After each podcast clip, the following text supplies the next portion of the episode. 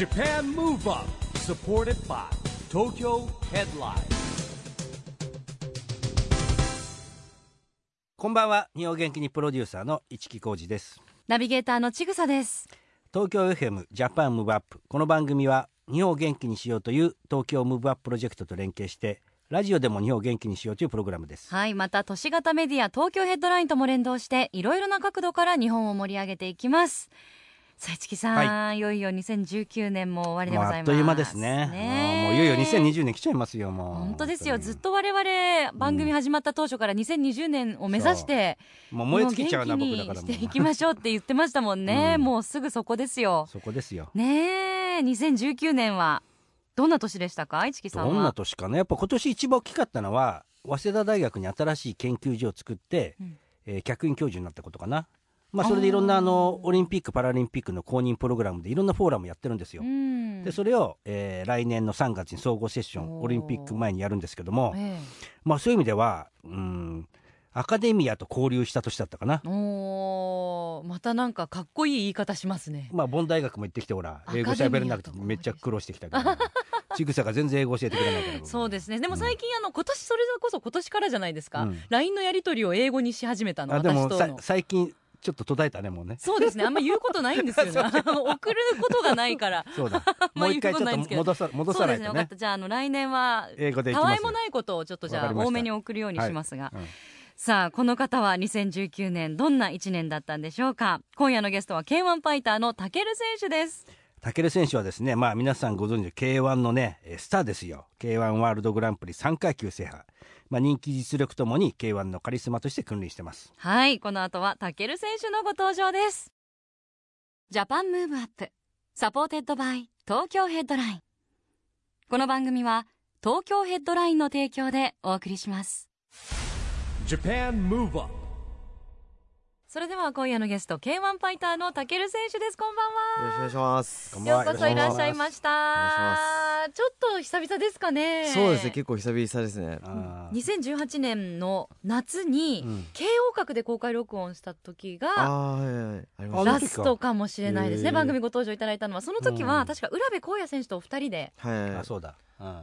りましたね。出ていただいたんですよね、はい。でいろいろあの慶応閣の雰囲気とかも味わっていただいたりとかはい。してでちなみにお一人で出演していただくのは2年ぶりですって。あえそうなの？本当ですか？そんなになんか久しぶりなんです。ねもうちょっとえじゃあおお会いしてるっていうことはで気持ちがもするんだけど。浦部選手もそうだけど二人で出てるってことじゃないの？2018年はお二人で出てくださって、でたけるさんお一人で出るっていうのは2年ぶりです、あそうなんだ、うん。ねあっという間に時は過ぎて、またその間にもたける選手は日々進化されてるわけですけれども、はい。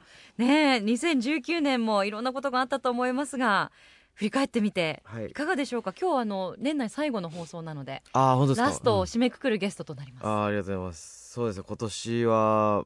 まあ、3月に、あのーまあ、ずっと念願だったラジャダムナのチャンピオンと試合することができて、うんまあ、その試合勝つことができたんですけどその後、あのー拳を骨折して、うん。まあ、腱腱が断裂しちゃって、うん。まあ、手術をすることになって今年はまあ半年ぐらいは、あの試合ができあの半8ヶ月ですね。うん。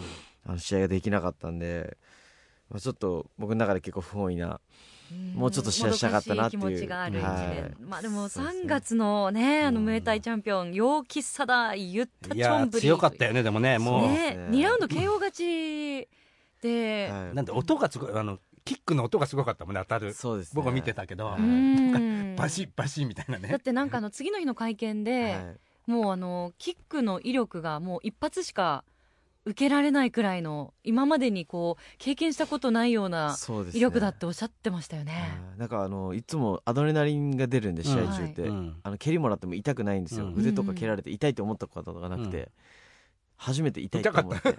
そう。やっぱあの体の体の多分人間の本能であ耐えれる攻撃は多分痛みを出さないと思うんですよアドレナリンで。でも骨とかにこうここれ以上蹴られたら折れちゃうよっていうのは多うん分信号で出てきて。えあこれやばいんだなっていうふうに思ってもう一か八かでパンチ打ちに行って倒したな。るほどみたいなね。えーでももう2ラウンド KO なんでそんなにあのダメージ受けてるっていうようにはなんか見てると多分わかいらなくて。やでもいや僕は見たけどそれはい痛そうだったよまあ、痛そうは痛そうれなんですけどでもやっぱり武選手強かったし、うん。なので次の日のその晴れをはい。あの見せてくださったじゃないですか、はい。会見の時に腕がどれだけ初めてです青紫になっうんてはい、そう物語ってますよ。なんなんでしたっけ、うん。金属バットみたいなそうですね。ミドルキックだったっていう。金属バットったら痛いよねそれはね。ものすごく分かりやすい例えで、本当そうなんだなっていうやっぱ強さお二人の強さがね、あのー改めて分かった試合でしたけれども、うん。その後にやっぱこう半年間休業するっていうのはご自身の選手生命の中でも初めてですか？こんなやっぱ8ヶ月？そうですね。あの怪我とかでこう試合空いたことあったんですけど練習は基本やってたんで、うん拳骨折してもう固定してう動かせない状態。動かせないんだもんね。どれぐらい動かせなかったの拳は。えー、とパンチを打ち始めたのうん。が半年後だったんで、あら。体は動かしてたんですけどこれだけこう右のパンチを打てない期間が長かった。長いとねやっぱりはい。鈍るよねやっぱりね。そうですね、うん。右の腕の筋力もすごい落ちちゃったしうん。その当て感とかパンチの感覚とかもうん。やっぱちょっと落ちちゃったんでそこからこう戻すのは結構大変でしたね。ああのメスが入るっていうのは今までもあったんですか？いやもう人生初ですね、初はい。不安ってやっぱありましたよね。そうですね。一回やっぱ手術しちゃうとこううん。一気にいろんなところの歯車が狂っちゃって、うん。体のバランス悪くなっちゃったりとかあの技術が落ちちゃったりっていうのをすごい聞いてたんで、ううん。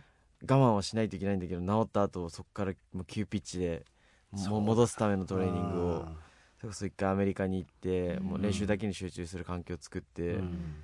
基礎体力から、まあ、右腕の筋力とかパンチの打つ、あのやり方とかも一からボクシングジム行って直して、うん。力はいやりましたね。えーもう拳と剣をつなげる手術っていうことで、うん。あのやっぱ体的にもそういうリハビリだったりっていうのはあると思うんですけど、精神的にあのー参る時っていうのはやっぱどうやって自分を鼓舞されてたんですか、いやーもう結構なんだろう今まではこうちょっと不安なことがあったら練習してそれをこううん。なくしてたんですけど、その練習ができないんで,、うん。でその休んでる期間っていうのももう自分が休んでる間も他の選手とか他の人たちはどんどんどんどん強くなっていくし、焦りますよねその焦りと戦うでもちょっとこう焦ってやっちゃうとせっかくつながりかけてた剣が切れちゃったりとかもあるんでそうね。うんそこの我慢の時期はすごいきつかったですね、もうひたすら耐えてました、やれることをやって足の筋肉のトレーニングだったりとか、うん。蹴りのトレーニングやってましたね、うん。まあ、そして11月にはこの番組にも来ていただいた村越裕太選手と復帰戦を行い判定勝ちされたわけですけれどもまた、えー来年に向けても今かなり調整というかパワーっていうのは養っている状態ですよね。そうですね。この前も試合やったんですけど復帰戦で僕は満足いく試合はできなかったんで、まあ、それもまあ相手の強さもあると思うんですけど僕結構自分自身のこのあの怪我からのあの戻し具合うん。が足りてなかったなっていうのはすごい感じて本当なんか自分ではすごい満足いできなくて、うん。あの来年はもっとあの最高の状態で試合出れるようにあのここからまた体作っていきたいなと思うんで、うん。やっぱ試合感っていうのはあるよね。み見てて思ったんだけども、はい。何なんだろうな。多分トレーニングもすごいしてるし強いままなんだけどもやっぱりこのこの期間の間はい、だから実践の感っていうのがやっぱりあるんですかね。そうですね。そのこそスパーリングっていうこの実践の試合形式の練習をうん。半年間やらなかったことが今までなかったんで、うん。相手もまあ1ヶ月怪我して骨折して1ヶ月とかやらないぐらいだったんで半年間その実践をやらないとうん。感覚っていうのはやっぱすごいこう衰え衰ていくんだなっていうのはうん感じたんで、まあ、それこそこう年明けて1月の2日からまたアメリカに合宿行って、うん。その感覚をもう一回戻して来年の3月の試合にはあの最高の状態で戻ってこれるように頑張ろうかなと思ってます、なるほど。はい、ちなみにあのそういう練習とかあまり体を動かせない時に逆に普段だったら全然しないようなプライベートで弾けるようなこととか楽しくできたことみたいなのはなかったんですかやはりあんまり切り替えでこのチャンスに遊ぼうみたいな気持ちには気持ちなかなかならない。ですよね。何かやれたこと普段できなくてやれたことっていうのはありました、あのーまあ、その期間は、まあ、体軽くは動かしてたんですけど、それ以外の時間はもうその PR の仕事をいっぱい入れるようにしてそっちのお仕事に貢献してますね。いやいやそうすく、なんかもう逆に遊んでたら余計不安になっちゃうなので逆に今しかできないことをやっうて、ん。あのこの時間を有効活用してるっていうふうにうん思わないとここでその K1 の認知度とか知名度上げて怪我から復帰した時にはもっとたくさんの人が見てくれる状況を作るっていうふうにちょっと気持ちを切り替えて毎日仕事しましたね、やっぱり本当にあの根が K1 真面目で愛ですね K1 を本当に愛してらっしゃる、よしじゃあできないから怠けようっていうような考えは全くないわけですね私みたい手に手術の次の日からは仕事しましたうわーええそうなんですね、まあでもやっぱぱそういう方がやっぱこう体制するといういやじっとしていられないでししょやっぱお男的に言ったらね。そうですねいや維持してもしょうがないからね。そうですよどんどんどんどん行きねまあでもそれが、ね、あのその活動がこう実を結んで、うん。その間に初めて K1 知ったとか今大好きになった元気もらってるっていう方もきっとたくさんいらっしゃるかもしれないですよね。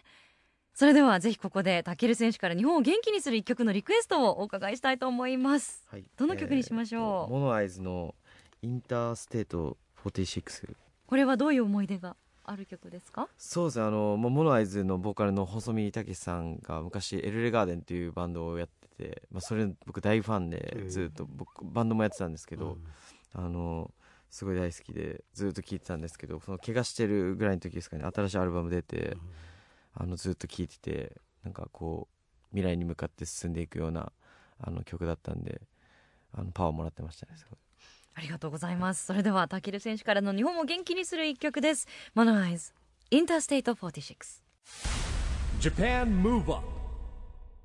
ここで毎月第2月曜日発行のエンタメフリーペーパー東京ヘッドラインから今年最後のお知らせです。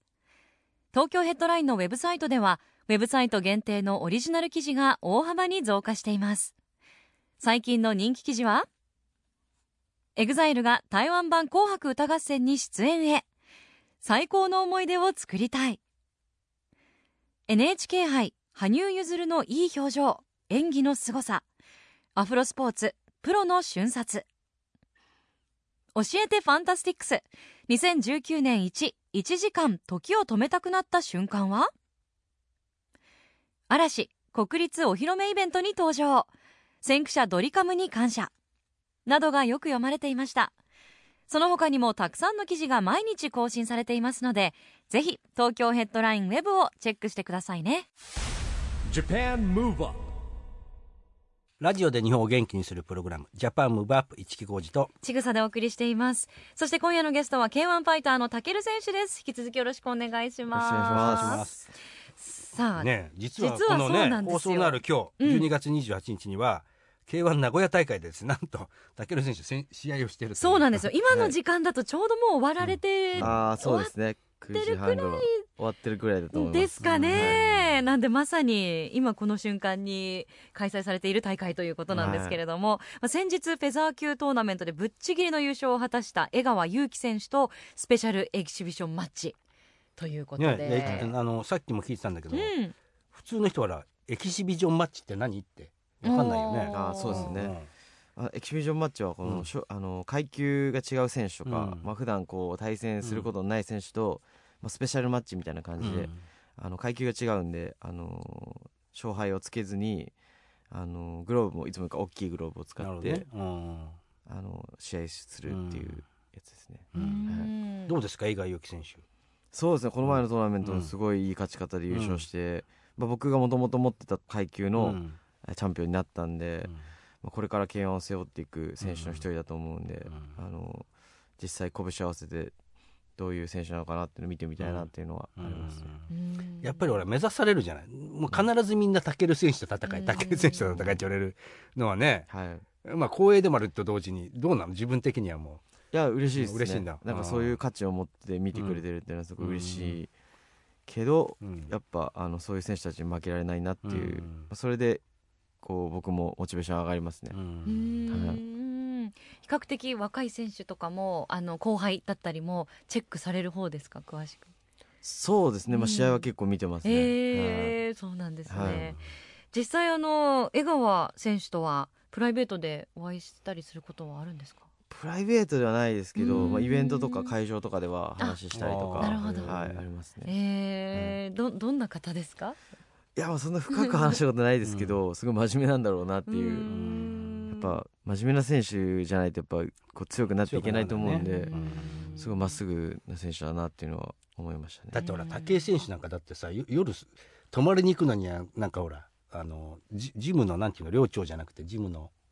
会長さん。会長会長はいに許しを得ないと泊まりに行けないとか言ってた 江川選手も同じとこなんですよ。あそうなんですね。同じ部屋で多分生活してる。んですよねそうだ。すごい結構よねねあの最近の女子中学生よりも厳しいんじゃないかぐらいのなんかそうですね。も門限とかこういろんなルールがねあるとおっしゃってましたもんね、うん。そっかやっぱちゃんとそういう規律の中でね自分を律してうん。生きている方たちがやっぱねうん。強いんですね、でものどんどんこう新世代のね K1 ファイターの方たちこう出てきてくれるといいですよね。そうですうねん。でねでいるいよいよあの来年2020年オリンピックイヤーですよで僕もねこの間の試合見に行ってましたけどで武選手が言うね、えー k 1格闘技オリンピックって言ってたじゃない、そうですね。なんかこうどどんなイメージがあるんですか？ねそうですね。あの、うん。まあ東京でオリンピック開催されるっていうことで、あのその東京オリンピックよりも、うん。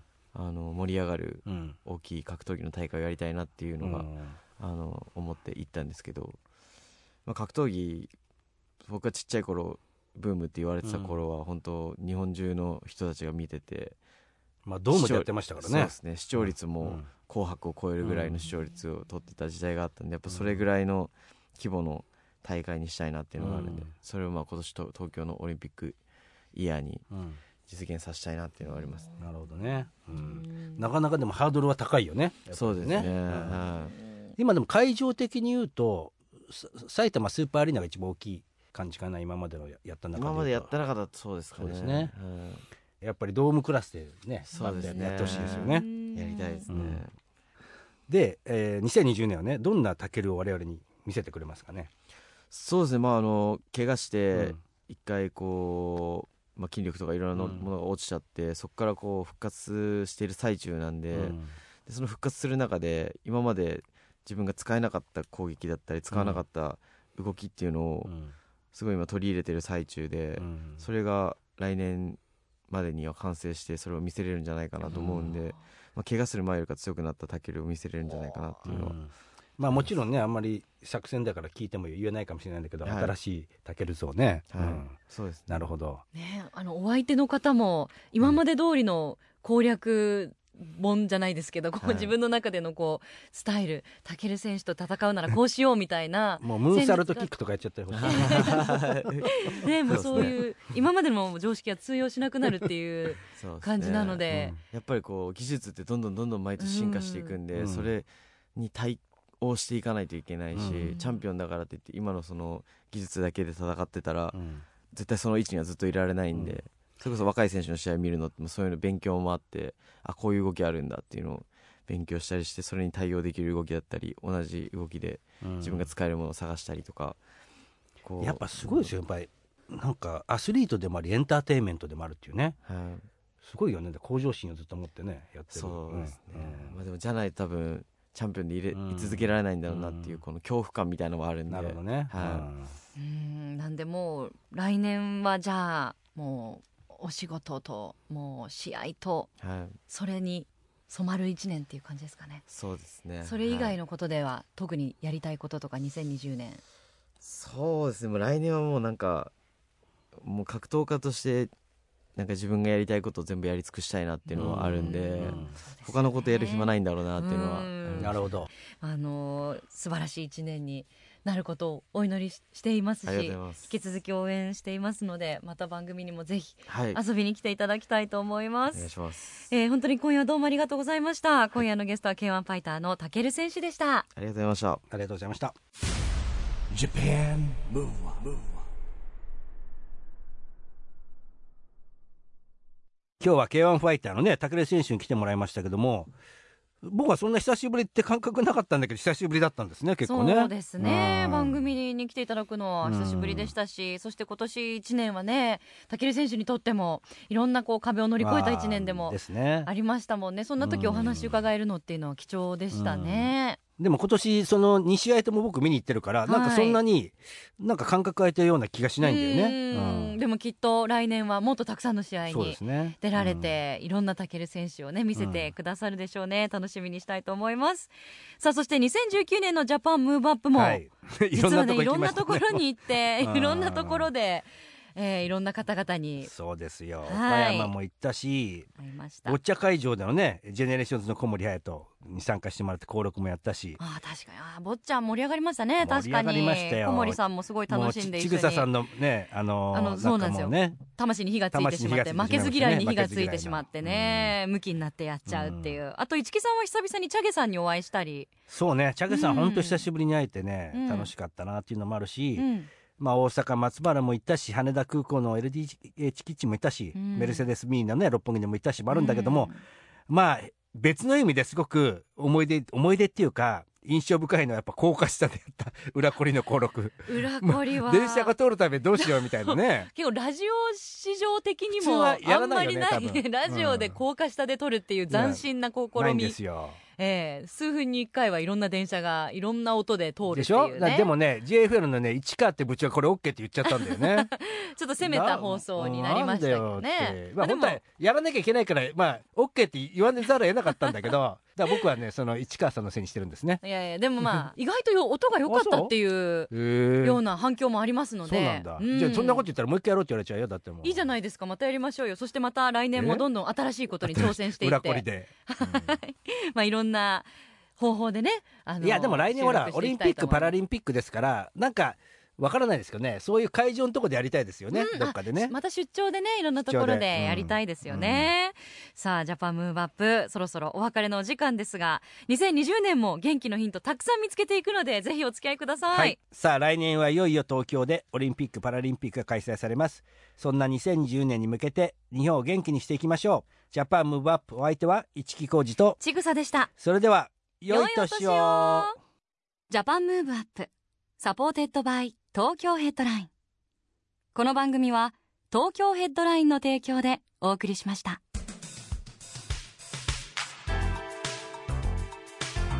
Japan Move Up.